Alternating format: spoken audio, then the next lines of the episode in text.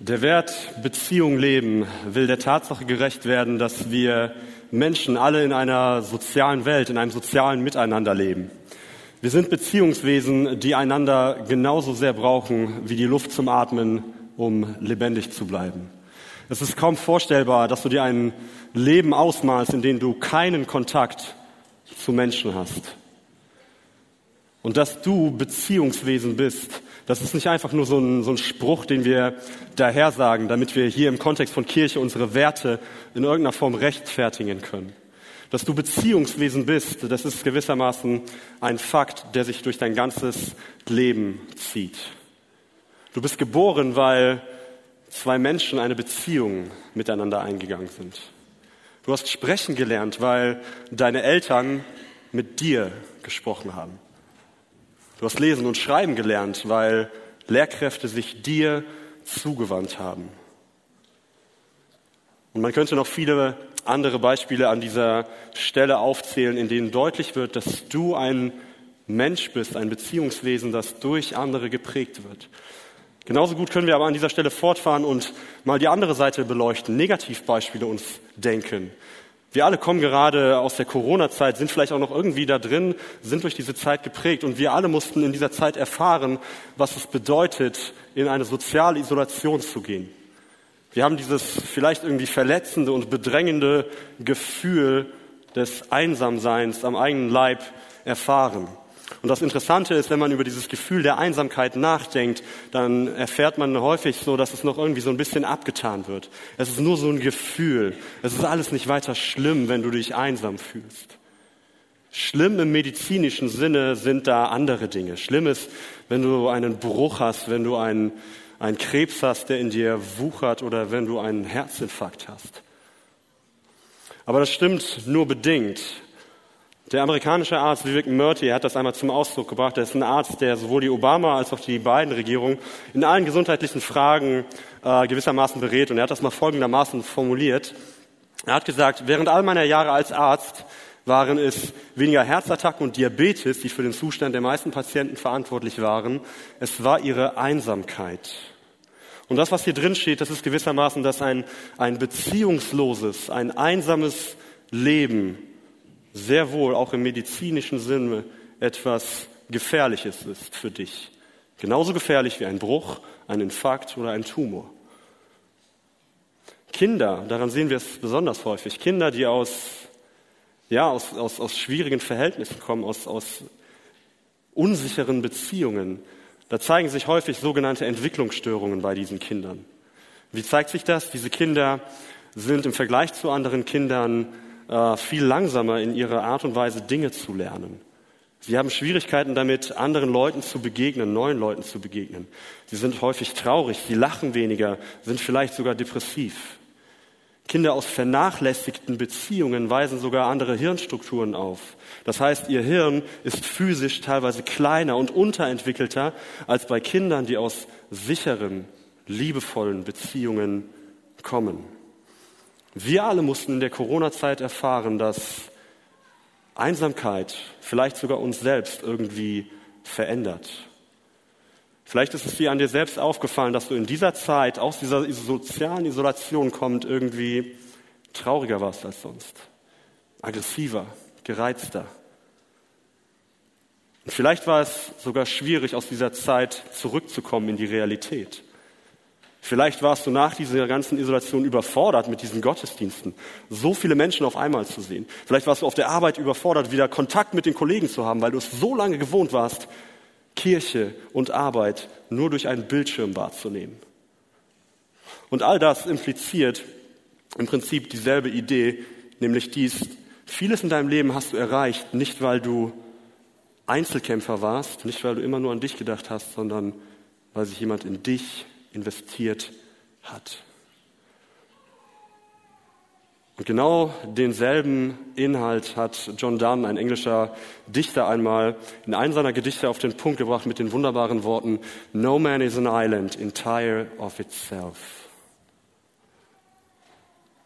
Und vielleicht stimmst du dieser Erkenntnis, die in diesen Sätzen drin liegt, sofort hier an dieser Stelle zu und sagst, ja, es ist ja ganz offensichtlich. Wir alle brauchen Beziehungen. Vielleicht sagst du, ja, es ist sogar irgendwie äh, sinnvoll, dass wir anhand dieses sozialen Prinzips, das hier drin steckt, unser Leben organisieren sollen. Vielleicht sagst du, oh, gewisserweise sogar selbstverständlich. Warum genau brauchen wir jetzt diesen Wert? Ist doch irgendwie, es liegt doch auf der Hand. Aber der Punkt ist, dass in unserer heutigen Zeit und in unserer heutigen Gesellschaft ist es ganz und gar nicht selbstverständlich, dass Leben in Beziehung gelebt wird. Was meine ich damit? Wir als Kirche, wir haben häufig diesen Blickpunkt, dass Beziehungen unsere DNA sind. Wir leben davon, dass wir uns hier in dieser Versammlung mit vielen Menschen treffen. Wir leben davon, dass wir kleine Gruppen haben, in denen wir uns austauschen. Wir sind füreinander da, wir beten miteinander, wir sprechen miteinander. Das ist die Art und Weise, wie wir leben und das ist ein Privileg, so zu leben. Es ist gut, dass wir das tun können und dass wir es tagtäglich tun. Aber der Punkt ist, das tun wir, aber das heißt nicht, dass jeder andere Mensch es auch tut. Es gibt viele, viele Menschen, für die ist es eben nicht selbstverständlich, auf diese Art und Weise miteinander zu leben. Denn wir leben mittlerweile in einer Zeit, in der wir zwar wissen, dass soziale Beziehung viele Vorteile für uns hat, auch für unsere Gesundheit, aber das letztendlich umzusetzen, ist dadurch nicht bedingt. Trotzdem sagen in Deutschland rund 14 Millionen Menschen, dass sie sich einsam fühlen. In Japan gibt es ja einen witzigen Wirtschaftssektor. Äh, es nennt sich Rental Family Service. Sie sind mittlerweile dazu übergegangen, dass man Familienmitglieder mieten kann. Das sieht in der Praxis so aus, dass Schauspieler kommen, die dann an Begräbnissen oder auf Familienfeiern ein Familienmitglied imitieren, um den Anschein einer großen, intakten, sozial gut funktionierenden Familie zu geben. Immer mehr alte Menschen in Deutschland hören wochenlang ihren Vornamen nicht. Ganz einfach, weil keiner da ist, der ihn aussprechen könnte. Die Website Rent a Friend wirbt mit dem Slogan, jemand möchte vielleicht in einen Film gehen oder ins Restaurant, hat aber niemanden, der mit ihm geht. Man könnte ja einen Freund mieten. Und die deutsche Philosophin Katrin Misselhorn, sie hat ja etwas echt schon verrückt zu lesen, das geschrieben. Da steht, zunehmend geht der Trend in die Richtung, Roboter zu bauen, die Menschen nicht nur in ihrem Alltag oder bei der Arbeit unterstützen, sondern zu Freunden, Geliebten oder zu Sexualpartnern werden. Beziehungen leben ist einer unserer Werte, weil es eben alles andere als selbstverständlich ist, dass wir in echten Beziehungen miteinander leben. Beziehung leben ist einer unserer Werte, weil wir dieser vereinzelten Gesellschaft ein Stück weit entgegenstehen wollen. Und dieser Wert Beziehung leben, der ist für uns nicht einfach so aus dem Nichts gegriffen, damit wir diesem Individualismus irgendwie so einen Gegenentwurf geben können.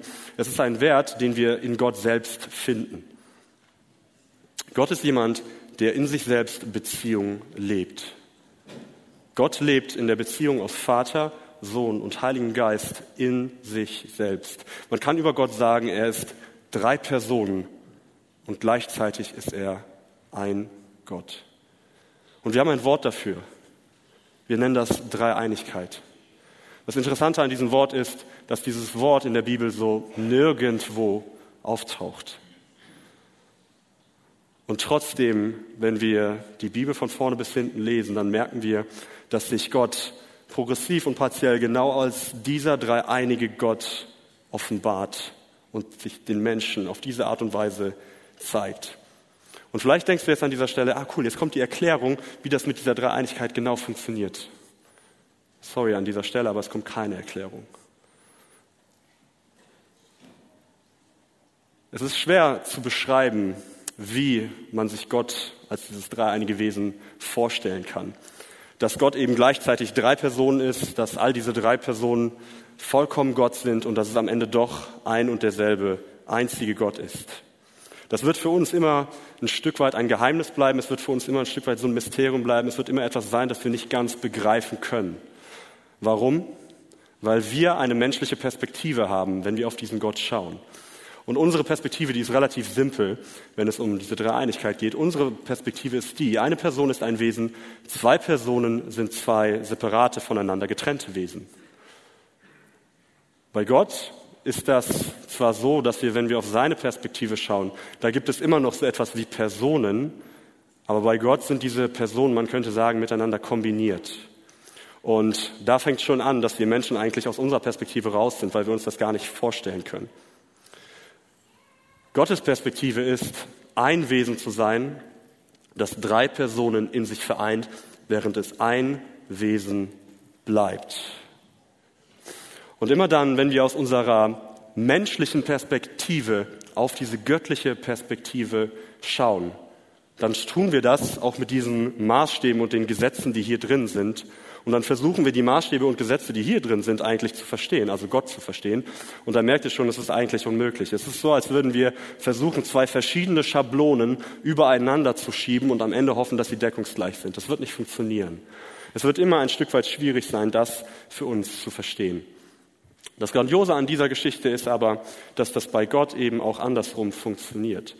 Denn wenn wir in die Schöpfung schauen, dann merken wir, wie Gott Tag für Tag mit dem, was er alles schafft, immer wieder auf diese Welt schaut, wie er aus einem wüstenleeren Raum das Leben gewissermaßen herausholt und dann sieht, dass es gut war. Und wieder schaut er auf diese Erde und sieht, dass es gut war. Und dann kommt dieser eine spektakuläre Moment, in dem Gott wieder schaut und spricht und dann sagt er, dieses Mal, es ist nicht gut. Es ist nicht gut, dass der Mensch allein ist. Ich will ihm eine Hilfe machen. Und hier schaut Gott, und hier dreht sich dieses Spiel nämlich um, hier schaut Gott aus dieser göttlichen Perspektive auf die menschliche Perspektive. Und hier merkt man, dass er das nämlich sehr wohl kann. Denn obwohl es zwei verschiedene Perspektiven sind, versteht Gott zu 100 Prozent, wie der Mensch funktioniert. Und weil Gott aus sich selbst heraus weiß, dass es die gesündeste und beste Form von Leben ist, in Beziehung zu sein und zu leben, schaut er auf diesen Menschen und weiß, das ist es, was ich auch für dich vorhabe.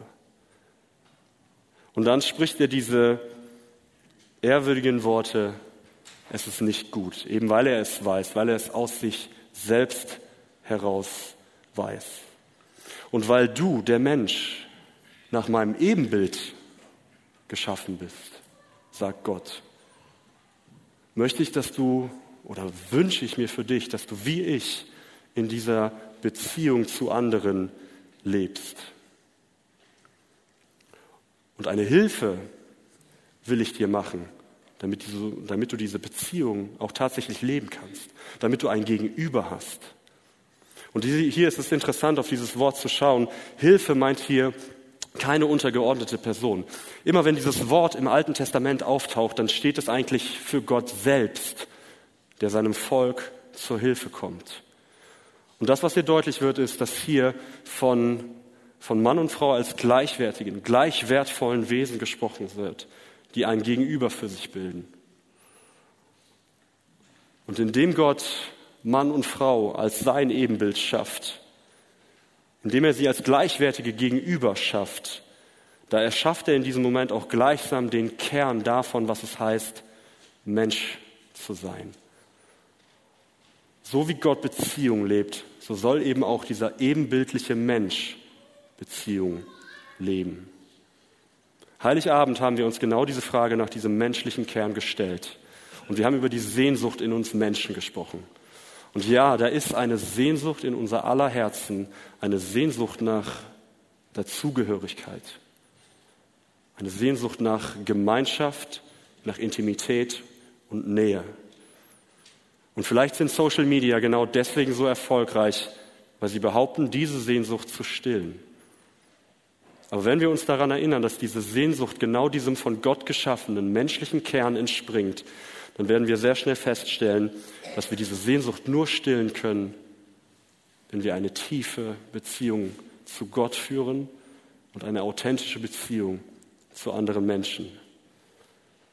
Und genau das im Hinterkopf haben wir unser Missionsstatement formuliert. Wir helfen Menschen, einen nächsten Schritt in ihrer Beziehung zu Gott und zu Menschen zu gehen. Und Victor hat das gerade angedeutet. Grundlage, Blaupause für dieses Statement sind Jesu Worte selbst, als er angesprochen darauf, welches Gebot das wichtigste ist, den Leuten um ihn herum antwortet, erstens, liebe Gott mit allem, was du hast. Zweitens, liebe Menschen mit allem, was du hast. Und sowohl dieses Doppelgebot der Liebe als auch unser Missionsstatement, unser Auftrag, beides funktioniert praktisch nur unter einer Voraussetzung, nämlich nur dann, wenn du in Beziehung lebst. Das Ganze funktioniert nicht, wenn du dich zurückziehst, wenn du dich isolierst. Das Ganze isoliert, äh, das Ganze funktioniert nicht, wenn du nicht unter Menschen kommst. Das Ganze funktioniert nicht, wenn du dir Freunde mietest oder kurzweilige Kontakte hast. Das Ganze funktioniert nicht, wenn deine Rente darin besteht, dass du nicht mehr unter Leute kommst. Und das Ganze funktioniert erst recht nicht mit irgendwelchen Maschinen oder Robotern oder Computerspielwelten, die dir Beziehungen simulieren. Es funktioniert einzig und allein in echten Beziehungen. Und dementsprechend können wir an dieser Stelle sagen, die Intensität deiner Liebe zu Gott wird deutlich in der Liebe, die wir mit den Menschen in unserem Leben teilen. Und nur um das deutlich zu machen, wenn wir von Liebe sprechen, es geht heute hier nicht um, um Ehe, es geht nicht ausschließlich um die Liebe zwischen Mann und Frau, es geht um die Liebe in all deinen Beziehungen. Es geht heute um das Leben an sich, es geht heute darum, was es heißt, Mensch zu sein. Und genau diese Liebe, die realisiert sich in ganz unterschiedlichen Aspekten. Andrea hat es vor, vor einiger Zeit mal aufgeschlüsselt mit dem Wort einander.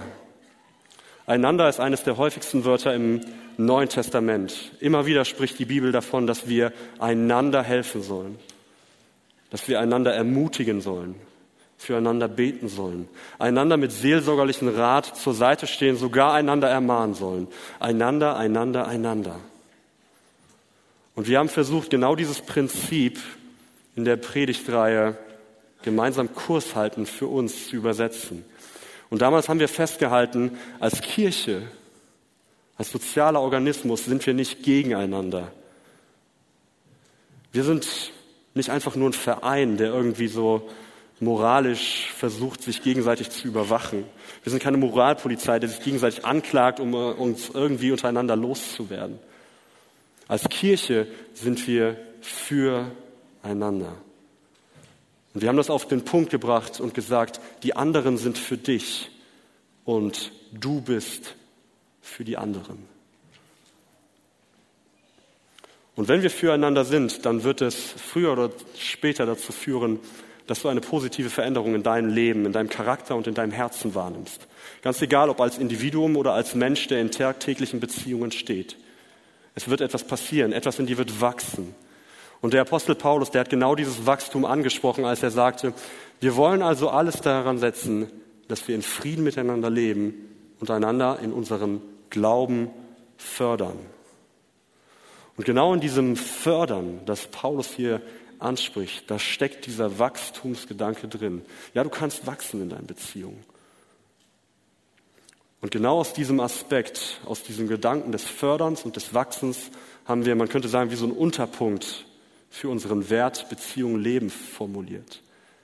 Wir leben und wachsen im Miteinander. Jede Beziehung ist ein Ort, an dem du persönliche Veränderungen erleben kannst.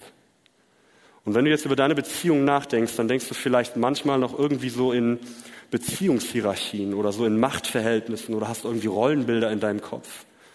Und dann denkst du vielleicht so, hey, ich als so kleines Licht, was habe ich in einer Beziehung einem Pastor zu geben? Was will er von mir? Vielleicht nimmst du dich selbst in deiner Familie als Mann, als Oberhaupt der Familie wahr und denkst dir, was hat meine Frau mir in dieser Beziehung zu sagen? Ich bin das Oberhaupt. Vielleicht bist du Chefin in einer Firma und fühlst dich deinen Angestellten irgendwie überlegen Vielleicht leitest du eine Kleingruppe, vielleicht im Jugendbereich und denkst dir, ich bin derjenige mit der Lebensweisheit, ich habe die Erfahrung, ich bin derjenige, der euch etwas weitergibt. Und ich glaube, es ist ganz natürlich, dass wir das manchmal denken. Ich habe mich selbst oft beobachtet, dass ich mit so einem vorgefertigten Rollenverständnis in so eine Beziehung gestartet bin. Ich bin, äh, ich bin Lehrer für Kinder mit geistiger Behinderung und habe eine Zeit lang in Köln an einer Schule gearbeitet und habe eine neue Klasse bekommen, in der ich kein Kind kannte. Und dann kam dieser Tag, an dem ich meine Schüler kennenlernen durfte. Es war eine Unterstufe, es waren alles kleine Kinder, sechs bis sieben Jahre alt. Alle von denen haben eine, eine geistige Behinderung. Und ich bin in diesen Tag hineingegangen und die Rollen waren relativ klar verteilt. Da war auf der einen Seite war ich, dieser Lehrer, der irgendwie richtig tolle Sachen gelernt hat, der über die Weisheit verfügte eines Erwachsenen, der den Kindern etwas beibringen konnte. Und ich habe mich selbst irgendwie hier oben wahrgenommen. Und auf der anderen Seite waren die Kinder, die Schüler. Sechs, sieben Jahre alt, was sollen die schon wissen? Die haben eine geistige Behinderung. Die Rollen waren total klar verteilt. Und dann kommt dieser erste Tag und ich stehe draußen und warte auf diese Kinder, dass ich sie kennenlerne. Und dann kommt der erste Bus an und ein kleiner Junge steigt aus. Ein Junge, der bei mir in der Klasse sein sollte. Und dieser Junge fängt an zu lachen, als er mich sieht. Und ich denke so, ja, okay, cool. Und auf einmal fängt dieser Junge an, loszulaufen. Und er kommt immer näher und immer näher und ich gucke schon so, oh, will er zu mir? Und dann ist er kurz vor mir und fällt mir um meinen Körper, umarmt mich, lacht und hat sichtbare Freude in seinem Gesicht. Und neben mir steht meine Kollegin und sie fragt, ey, kennt ihr euch? Ich so, Nein, ich habe ihn gerade zum ersten Mal gesehen. Und in diesem Moment ist dieses Rollenbild, das ich in meinem Kopf hatte, komplett gekippt. Und in diesem Moment ist dieser kleine Junge mit seinen sechs, sieben Jahren mein Lehrer geworden und ich wurde sein Schüler. Von da an begrüßte er mich jeden Tag so und brachte mir jeden Tag etwas darüber bei, was es heißt, Menschen in Liebe zu begegnen. Und ja, wir brauchen in unseren Beziehungen immer wieder Lehrer. Wir brauchen Menschen, die irgendwie weiter sind als wir, die mehr Weisheit haben und etwas von dieser Weisheit an uns weitergeben. Das ist total gut. Das brauchen wir. Aber in Beziehungen, die wir leben, profitieren wir voneinander. Beide. Wenn wir Beziehungen leben, dann ist jede Beziehung ein Ort, an dem ich auch etwas über mich lernen kann. Echtes Wachstum in Beziehungen geht nicht nur in eine Beziehungsrichtung. Es geht in beide Richtungen. Vom Du zum Ich und vom Ich zum Du. Und unsere Werte sind unsere DNA als Kirche. Ein Moment.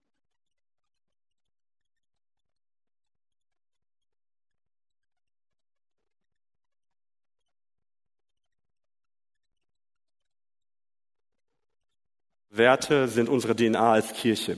Beziehung zu leben, das ist nicht einfach nur ein äh, Wert, der auf dieser Tafel stehen soll und den wir, ja, den wir einfach nutzen, um es irgendwie auszufüllen. Das ist kein Lückenbüßer, auch wenn du jetzt an dieser Stelle vielleicht sagst, so hey, Beziehung leben, ähm, eigentlich ist das nicht so wirklich was Neues. Vielleicht fühlst du das in diesem Moment und denkst dir so, hä, warum? Und es stimmt ein Stück weit, du hast recht. Beziehung leben, das ist nichts, was wir heute anfangen. Beziehung leben ist eigentlich etwas, was wir schon immer getan haben. Aber Beziehung leben ist ein, ja, es ist wie so ein ganz wichtiges Beispiel dafür, wofür diese Werte stehen. Denn wenn wir anfangen, über diese Werte in unserer Kirche zu sprechen, dann verpflichten wir uns unserer DNA. Dann verpflichten wir uns unserem Auftrag, den wir von Gott bekommen haben. Und wenn wir anfangen, von unseren Werten zu sprechen, dann finden wir als Kirche eine gemeinsame Sprache, in der wir miteinander kommunizieren. Und wenn wir anfangen, von unseren Werten zu sprechen, dann legitimieren wir unser Tun vor Gott und Menschen. Und genau aus diesem Grund, wenn es um den Wert Beziehungen und Leben geht, organisieren wir unsere Kirche in Kleingruppen.